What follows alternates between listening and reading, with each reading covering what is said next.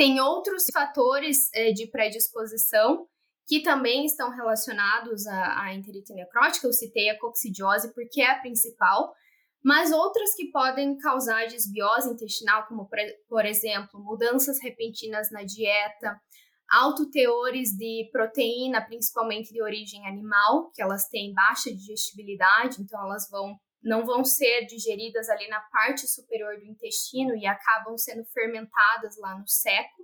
E isso é uma fermentação indesejável, né? Porque uh, uh, o produto dessa fermentação vai ser aminas, vai ser amônia, que vão acabar aumentando o pH intestinal e fazendo, né, criando aquele ambiente ali para o Clostridium perfringens se proliferar, ou para outras, outras bactérias patogênicas também.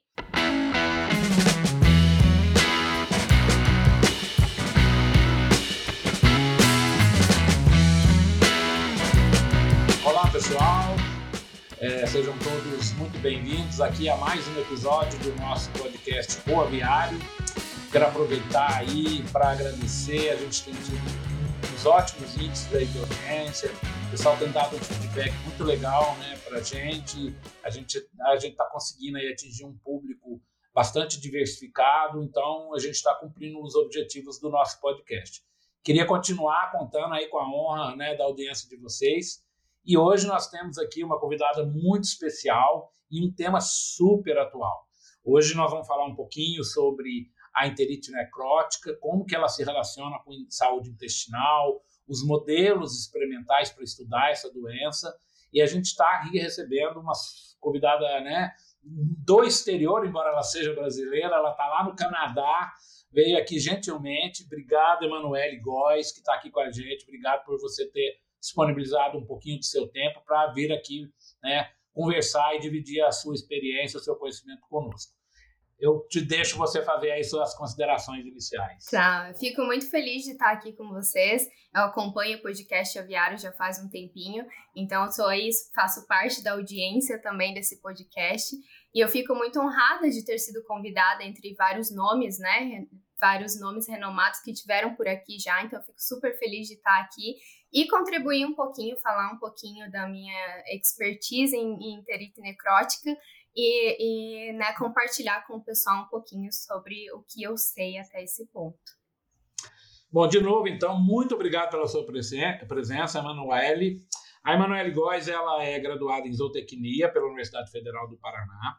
Ela teve a oportunidade de fazer, na graduação, aí, um estágio fora né, do país. Ela trabalhou lá junto com o pessoal lá da Universidade Estadual do Carolina do Norte, a State North Carolina University, uh, trabalhando lá com o Dr. Ferquete, enfim, interagindo com aquele time de primeira que né, aquela universidade tem. É, depois fez o seu mestrado também na Federal do Paraná, concluindo, e hoje está lá na Universidade é, de Alberta, no Canadá, faz, terminando aí a sua formação profissional no doutorado né? Assim, muito legal ver uma menina nova, né? Já com uma carreira tão, tão densa, né? Uma experiência já internacional de vários, vários lugares. Isso mostra aí, né? Que a avicultura brasileira está presente aí internacionalmente. É, a Manuele, ela, ela já tem uma certa experiência, né? Com, com nutrição, com frangos, com saúde intestinal, trabalhou com, com uh, é, em ovo, né, é, Manuele, com nutrição em ovo, quer dizer que é uma tecnologia bem nova, né? Enfim, é uma pessoa que, embora seja bem novinha, a gente vê por aqui, né, pela carinha dela, a gente já tem uma experiência. Não precisa falar. super, super legal. E ela está aqui com a gente justamente, né, para conversar um pouquinho. E aí, eu estou propondo, Emanuel, da gente fazer assim três blocos aqui para conversar um pouco sobre enterite necrótica. Então, no primeiro bloco, acho que a gente podia contextualizar em termos do que é a doença conceitualmente, quais são os efeitos dela, como que ela aparece, os prejuízos que ela acarreta. Depois a gente fala um pouquinho dos modelos né, de prevenção dessa doença e depois a gente faz, finaliza, contextualizando né, a enterite necrótica na saúde intestinal, né, nesse super desafio que todos os técnicos de campo, todas as empresas aí estão procurando aí nessa nova que estar aí, né, descortinando, está logo na frente aí, esse novo cenário de trabalhar sem né, o auxílio, sem a ferramenta, certo? Dos promotores de crescimento, porque eu acho que todo mundo é unânime em entender que não é se, é quando essas ferramentas serão proibidas. Uhum, já é a nossa realidade, né? Exato. Bom, então, Manuel, começando aqui a nossa parte técnica, eu queria que você contasse para a gente, aí, até para né, nivelar aqui as pessoas que estão acompanhando o episódio de hoje, o que, que é enterite necrótico, como que ela se relaciona na indústria né, de, de carne de corte, certo? De uma maneira geral no Brasil e no mundo. Tá, então vamos lá. A enterite necrótica é uma doença entérica ela não é uma doença nova, não é uma doença atual. Os primeiros relatos né, foram reportados em 1960, 1961, em frangos de corte. E uh, teve uma baixa, né, uma baixa incidência devido ao uso dos promotores de crescimento. Então, os promotores de, os antibióticos, promotores de crescimento, eles conseguiram dar uma controlada nessa doença. Porém, após 2006, mais ou menos, após a, a, o banimento né, dos antibióticos promotores de crescimento pela União Europeia, essa doença vem ressurgindo com mais potência. Né? Então, é um tema atual agora que tanto a indústria quanto os pesquisadores estão pondo bastante investimento, bastante tempo para tentar achar uma solução para controlar essa doença porque ela é uma doença que gera um impacto econômico muito grande na avicultura. Então, estima-se ali que anualmente ela causa um impacto de 6 bilhões de dólares americanos. Então, causa um grande impacto e por isso que a gente precisa né, achar aí de forma meio que desesperada um controle para essa doença. Ela atinge principalmente os frangos de corte por ter um, um ciclo, por os frangos de corte né, terem um ciclo mais curto. É, cerca de 40% dos lotes comerciais são acometidos por enterite necrótica, então é um grande número. E ela, ela atinge né, principalmente os frangos de corte, mas não quer dizer que ela esteja presente também em poedeiras, matrizes, perus, porém é mais evidenciada em frangos de corte devido ao ciclo mais curto. É, essa doença ela tem é, uma forma clínica e subclínica de aparecer. Então, assim, a forma clínica, geralmente ela tem a forma aguda e subaguda. A forma aguda, geralmente, ela já causa mortalidade repentina, sem sinais prévios, sem sinais visuais clínicos que o produtor possa perceber. E os sinais, uh, ainda na, falando né, na forma clínica subaguda, é quando a gente consegue perceber alguns sinais. Então, a ave ela entra em depressão profunda, diminui consumo, é, diminui consumo de ração, água, movimento, fica movimento é, na, nos, dentro, dentro do galpão fica reduzido e aí o produtor começa a notar esses, esses episódios. Diarreia também é algo bem comum que acontece. E aí pode fazer, né, o, o reporta um médico veterinário que faz ali o diagnóstico, provavelmente da enterite necrótica clínica. E aí assim a gente entra com tratamento com antibióticos. Porém, a forma subclínica dessa doença é a que é mais a que mais nos preocupa, porque ela não causa nenhum nenhum, ela não tem, né, nenhum, a gente não consegue perceber visualmente, não tem nenhum sinal clínico. Geralmente o que acontece é redução de performance dessas aves, a redução de ganho de peso, aumento na conversão alimentar, e geralmente o produtor ele só vai ver isso no final do lote, quando as aves falham lá, né, ao, ao atingir o peso esperado ou quando elas vão lá para o processamento no abate, que se é identificado algumas lesões intestinais ou de fígado que uh, conseguem né, identificar que aquelas aves estavam com enterite necrótica subclínica. Então, assim, tanto na forma clínica quanto subclínica, ela, a enterite necrótica causa um grande impacto econômico, ou tratando usando antibióticos, aumentando o ciclo de produção para respeitar o período de carência dos antibióticos, ou na forma né, subclínica que a gente vai ter perdas de performance. Agora, falando um pouquinho assim do agente etiológico, né? O que, que causa a enterite necrótica? É, a enterite necrótica é causada pelo Clostridium perfringens, que é uma bactéria gram-positiva.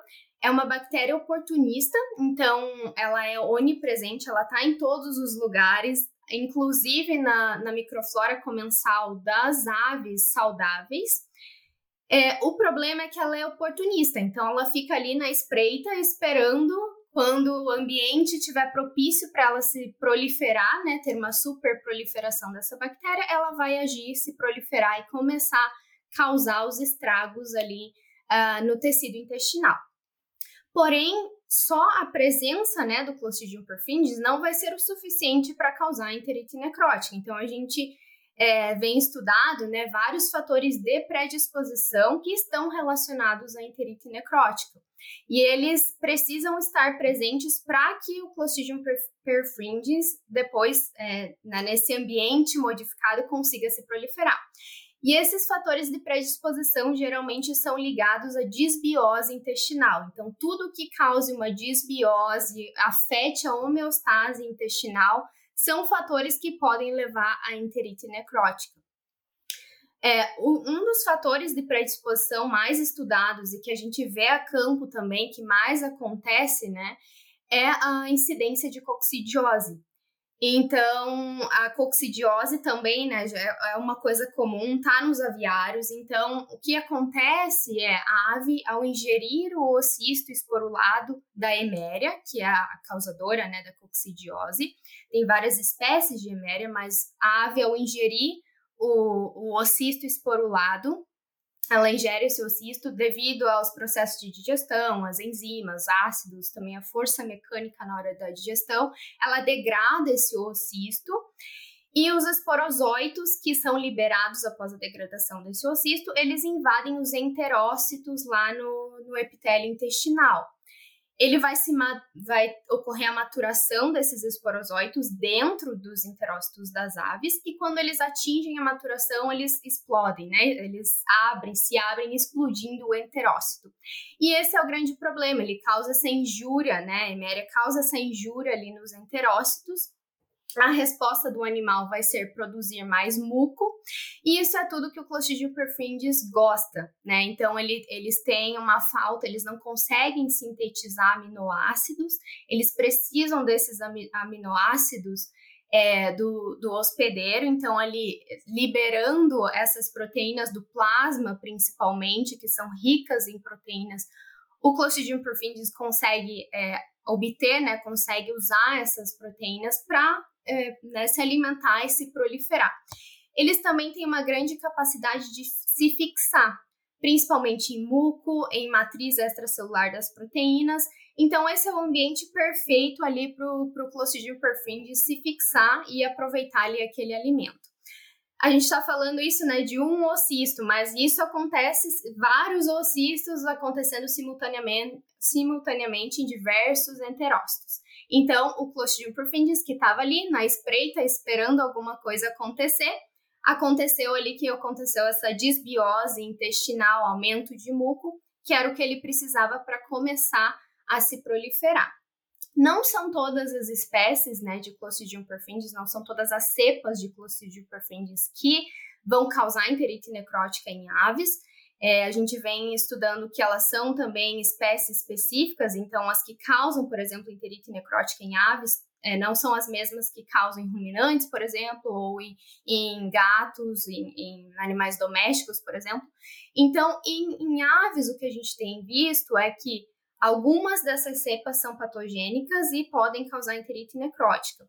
Tem os tipos toxinogênicos que a gente chama, que são as cepas que conseguem produzir diferentes tipos de toxinas. E aquelas cepas que conseguem produzir as toxinas do tipo alfa e NETB são as que são as mais relacionadas com enterite necrótica em aves.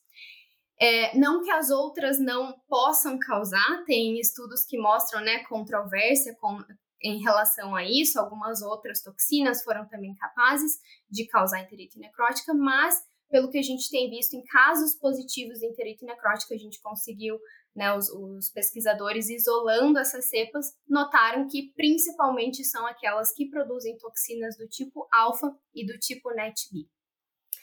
É, então, assim, é uma doença super complexa, né? Tem outros fatores é, de predisposição que também estão relacionados à, à enterite necrótica. Eu citei a coccidiose porque é a principal, mas outras que podem causar desbiose intestinal, como por exemplo, mudanças repentinas na dieta, alto teores de proteína, principalmente de origem animal, que elas têm baixa digestibilidade, então elas vão não vão ser digeridas ali na parte superior do intestino e acabam sendo fermentadas lá no seco.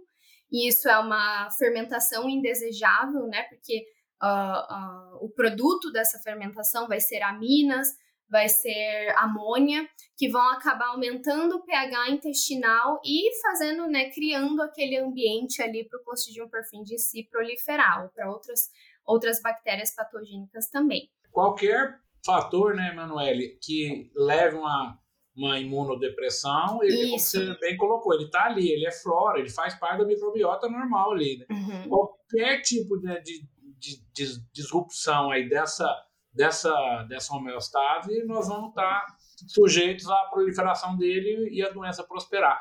Mas assim, Exatamente. assim, pensando, pensando assim, no controle da coccidiose, que com certeza é o fator mais importante quando a gente pensa em enterite necrótica. Qual é a ação dos, dos ionóforos, que é o, a, a, principal droga que a gente faz o controle da coccidiose, no, no clostrídio? Quer dizer, ele por si só, eu sei que tem alguma ação, mas ele por si só segura, vamos dizer, a, o clostrídio ou precisa de um reforço do, do promotor de crescimento? E é por isso que eu estou fazendo a pergunta, porque a ideia né, é que esse promotor passe a não fazer parte, vamos dizer, do arsenal ali do nutricionista, né? Uhum. Como é que funcionaria o controle sem esse antibiótico, só com ionófilo? Uhum. Bom, é o que a maioria agora vem utilizando, né? Apenas os, os ionóforos, mas o que a gente tem visto é que não depende das, da virulência das cepas que, que estão ali presentes, os ionóforos não conseguem controlar de maneira efetiva. Então, tem algum controle, mas é, dependendo da virulência das cepas que estão ali, não conseguem fazer o controle efetivo e longe de ser né, comparado com, com os antibióticos. Então, assim, o, a melhor estratégia seria manter a homeostase intestinal, a saúde intestinal como um todo, e, é claro, ao mesmo tempo, ao mesmo tempo fazendo esse controle da coccidiose e outros parâmetros também, né, como de manejo, que, que tudo que possa causar, igual você falou, imunossupressão ou outros aspectos que possam causar ali a disruptura ali da homeostase, vão acabar sendo porta de entrada para o Clostridium perfringens. Mas os ionóforos, eles têm, claro, eles têm um, uma ação, mas não conseguem suportar dependendo da virulência das cepas que estão ali presentes no, no ambiente, né, no ambiente intestinal. Agora, pensando um pouco, então, Emanuel, no controle, né? A gente já entendeu né, que tem uma relação importante com a coccidiose, a gente já entendeu que os ionófilos sozinhos não seguram essa doença, nós já entendemos que os antibióticos que hoje a gente usa né, no nosso dia a dia como uma ferramenta né, de melhorar a saúde intestinal ali, eles, no futuro bem próximo, não estão não mais né, disponíveis. Então, e, você que está na bancada trabalhando com esses modelos experimentais, né, enfim, de infecção, como é que você enxerga, como é que, que vão ser né, os protocolos, enfim, as medidas para controlar né, é, a enterite necrótica? Como é que, que, que, é, quais é que são as novas fronteiras aí nessa, nessa questão, pensando nessa importante doença? Uhum. É, como eu falei anteriormente, Marcos, eu acho que ela, é, por ela ser uma doença muito complexa e multifatorial, a gente ainda não entende 100% da patogênese das, da virulência das cepas e por isso que ainda a gente tem uma dificuldade de fazer esse controle. Por isso que a gente ainda não conseguiu né, desenvolver uma vacina efetiva para isso e tudo mais.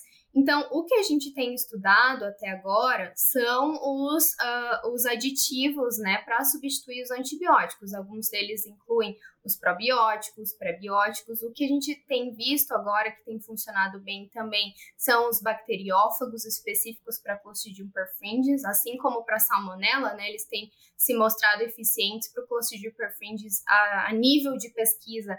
Eles têm se mostrado também eficientes e, mas a gente ainda tem um, né, a minha opinião, a gente ainda tem um caminho para tentar desvendar essa grande complexidade que tem a enterite necrótica, porque ela pode variar tanto regionalmente quanto de fazenda para fazenda, porque de lote para lote, porque o que manda ali principalmente é os fatores de predisposição e as cepas que estão presentes naquele ambiente. Então, até mesmo para fazer a, a, reprodução né, experimental de algum desafio é difícil, porque a gente não entende 100% como ela funciona. Eu acredito que o, o, futuro próximo nosso, né, em relação ao controle da, da enterite necrótica, vai ser bastante relacionado à tecnologia que a gente está experienciando hoje. Então, a gente tem as inteligências artificiais, estão estudando bastante os biomarcadores de saúde intestinal. Então, talvez o que eu acredito que possa acontecer é a gente conseguir entregar lá para o produtor um aplicativo ou uma máquina que eles possam coletar uma excreta e ter ali uma leitura do que está acontecendo com o lote deles, eles poderem tomar uma ação a tempo hábil, né? Que não precise chegar lá até o final do lote para saber o que está acontecendo, se tem alguma desbiose intestinal, se tem alguma outra coisa que a gente pode intervir a tempo de mudar essa situação. E eu acho que isso vai mudar muito de lote para lote, muito de região geográfica para região geográfica. A gente vai ter que ter uma solução específica, uma solução para cada, cada lugar, uma estratégia diferente. Mas, de modo geral, parece que os bacteriófagos, os probióticos, tudo que consiga manter ali né, a saúde intestinal eles são boas ferramentas que a gente pode considerar. E tudo isso também, né, aliado com bom manejo, controle é, de ventilação, controle térmico, tudo que a gente possa evitar a imunossupressão também dos, dos animais. É, essa questão dos probióticos, né, Manuela, acho que a gente já avançou muito nos últimos anos, mas a gente ainda tem muito para avançar. A partir do momento que a gente tiver uma certa segurança que aquele probiótico vai funcionar naquela situação, assim como você falou, já tendo algum indicativo daquela granja, daquele lote, enfim, daquela realidade ali do campo, e trabalhar um pouco mais customizado esses Exatamente. probióticos, acho que aí a gente começa a segurar, né? É, entender como essas doenças funcionam e começa a, a, a, né, a, enfim, ter bons, bons índices de saúde intestinal. Mas dentro desse, conta um pouco para a gente como é que é esses modelos experimentais que vocês têm trabalhado para entender um pouco desse processo da infecção, certo, do Clostridium, o que, que vocês têm feito assim na bancada, nos experimentos, certo, para dar mais luz para essa, conforme você falou, ainda é, ainda é uma doença que ainda não está totalmente esclarecida, ainda tem né, algumas situações a gente ainda fica um pouco assim sem, sem a, a, direção correta a ser tomada? Como é que, que, que vocês têm feito aí no experimento de vocês aí para, enfim, para dividir com a gente aqui, para a gente entender como é que isso funciona melhor? Uhum. Bom, a gente é, pensou, né, são vários modelos que já vêm sendo propostos ah, na literatura, que já vêm sendo seguidos, né, para tentar estudar um pouco melhor a enterite necrótica. Porém, a gente tentou fazer algo que tentasse simular melhor a situação de campo, né? Então, a maioria dos modelos que a gente tem é utilizando fatores de predisposição, ou é, polissacarídeos não amiláceos, ou coccidiose, é, linkadas né, em conjunto com é, fornecer a Clostridium perfringens para os animais, culturas de Clostridium perfringens para os animais, e tentar entender melhor essa doença ou tentar achar é, produtos que possam prevenir a enterite necrótica. Nós, aqui né, na Universidade de Alberta, recentemente a gente desenvolveu um desafio mais natural de infecção. Então, esse nosso desafio, a gente é, publicou recentemente, né, para validar esse desafio, é, ele consiste em usar os fatores de predisposição. Então, a gente usou é, 15 vezes a dose recomendada da vacinação de coccidiose, né, com os cistos é, vivos, para causar ali uma coccidiose, para causar, igual comentei anteriormente, nessa primeira ali dis, dis, disrupção, para causar primeiro essa, essa primeira um, desbiose intestinal e facilitar ali a entrada do Clostridium perfringens. Então, a gente usou a, a essas 15 doses da, da vacina de coccidiose, só que, ao invés de fornecer as, a cultura de Clostridium perfringens, a gente identificou as cepas que a gente tinha no nosso, no nosso, no nosso ambiente, né, tanto no, na, no intestino dos animais quanto no ambiente ali do aviário, para saber as cepas que a gente tinha e que essa, essa infecção ocorresse de modo natural, assim como ocorre a campo né? Então, que a gente pudesse entender um pouco melhor como essa infestação, como o Clostridium perfringens conseguia atingir essa superpopulação de forma natural. São poucos os trabalhos, são poucos os, os estudos né, que envolvem essa, essa infecção de forma natural, porém os fatores de predisposição eles têm que estar presentes né, para que o Clostridium perfringens consiga se proliferar. É, além dessa, vou contar aqui né, um pouquinho de como funcio funcionou o, o, o, modelo. Aos 12 dias de idade dos frangos de corte, a gente forneceu essas 15 doses de, de vacina de coccidiose. Com 18 dias, a gente fez a retirada da ração por 24 horas para também influenciar esse, essa disruptura né, da, da homeostase intestinal.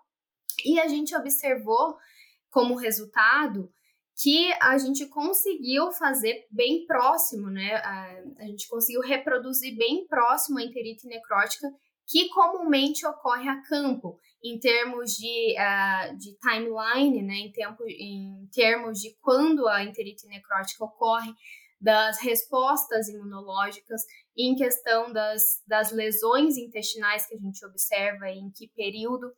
Então, usando esse modelo natural de infecção, a gente conseguiu reproduzir próximo o que ocorre a campo, né? Porque geralmente os modelos que têm já publicados são fornecendo essa, são fornecendo doses de Clostridium perfringens.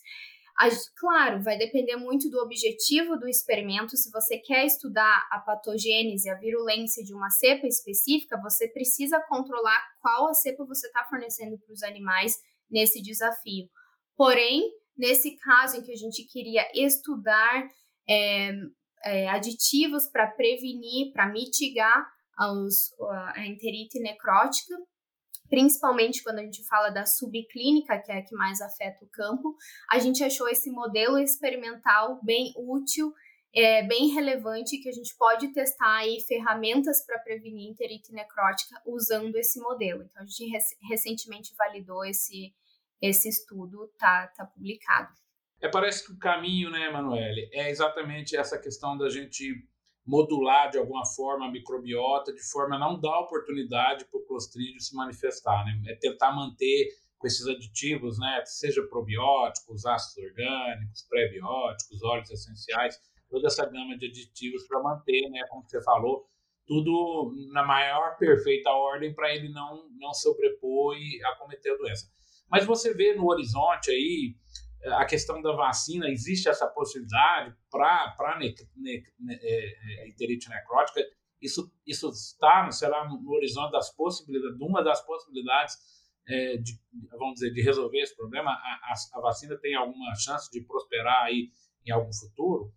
Sim, tem vários grupos de pesquisa que estão estudando né, a possibilidade dessa vacina. Alguns focam na toxina então, em prevenir, né? Como o Clostridium perfringens está ali, ele é onipresente, não tem como a gente controlar, mas talvez a toxina a gente consiga fazer esse controle. Então, a partir do momento que tem a superpopulação, eles começam a liberar essa toxina para causar mais necrose é, intestinal, ter mais alimentos, né, para eles se proliferarem.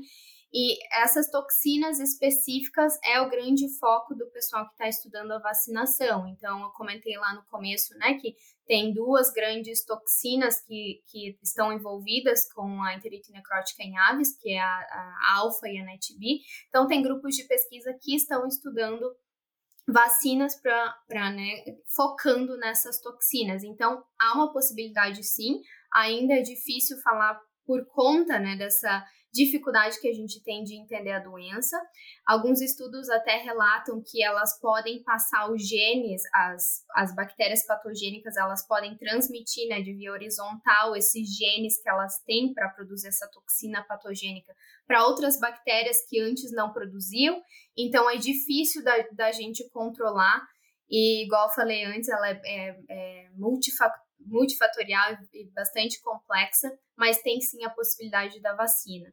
Porém, o que a gente tem agora, né, as ferramentas que nós podemos usar agora, é essas outras, esse tipo de controle para ajustar ali a saúde intestinal, é, para prevenir essa superpopulação né, de Clostridium perfringens.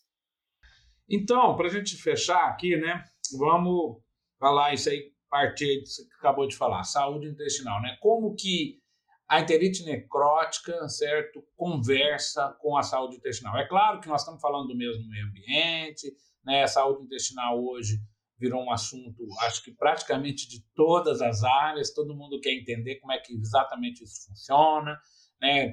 A gente quer saber quando está em saúde intestinal, quando não está.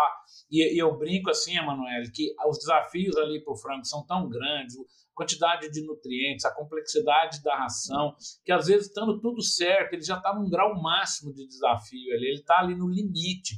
A, os próprios nutrientes, sem nem ter né, nada patogênico ali, eles já têm um grau de inflamação que já, assim, naturalmente, já né, né, faz com que né, toda a, a absorção de, de, de, nutrientes às vezes seja comprometida. Né? Então, quer dizer, saúde intestinal é, é, um assunto super apaixonante e quanto mais a gente tentar entender isso, né, mais chance a gente tem de acertar. Como é que você enxerga né, essa relação entre saúde intestinal e enterite necrótica?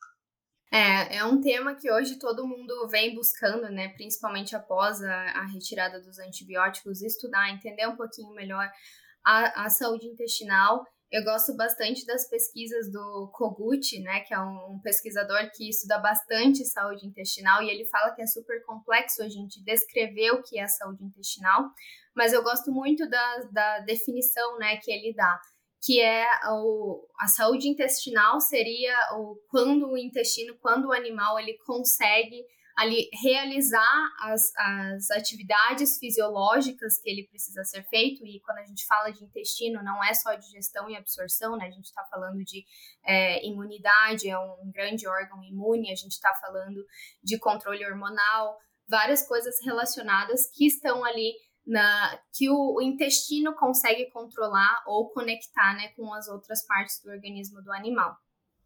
Então, é, como a gente né, falou anteriormente, é isso, manter essa homeostase é o principal com relação à, enterite necrótica, né? Então, a enterite necrótica ela só vai acontecer com a superpopulação do, do Clostridium perfringens. Então, Desde o animal, quando ele chega né, no aviário, é importante que a gente esteja estimulando a saúde intestinal desde aquele momento que vai ser o período de maior desafio, igual você falou, né? O período é super curto do ciclo do frango de corte, mas quando ele chega ali no aviário após a eclosão, é o momento de maior delicadeza que ele tem, ele vai ter o intestino vai ser colonizado pelas bactérias que ele vai estar tendo ali naquele ambiente.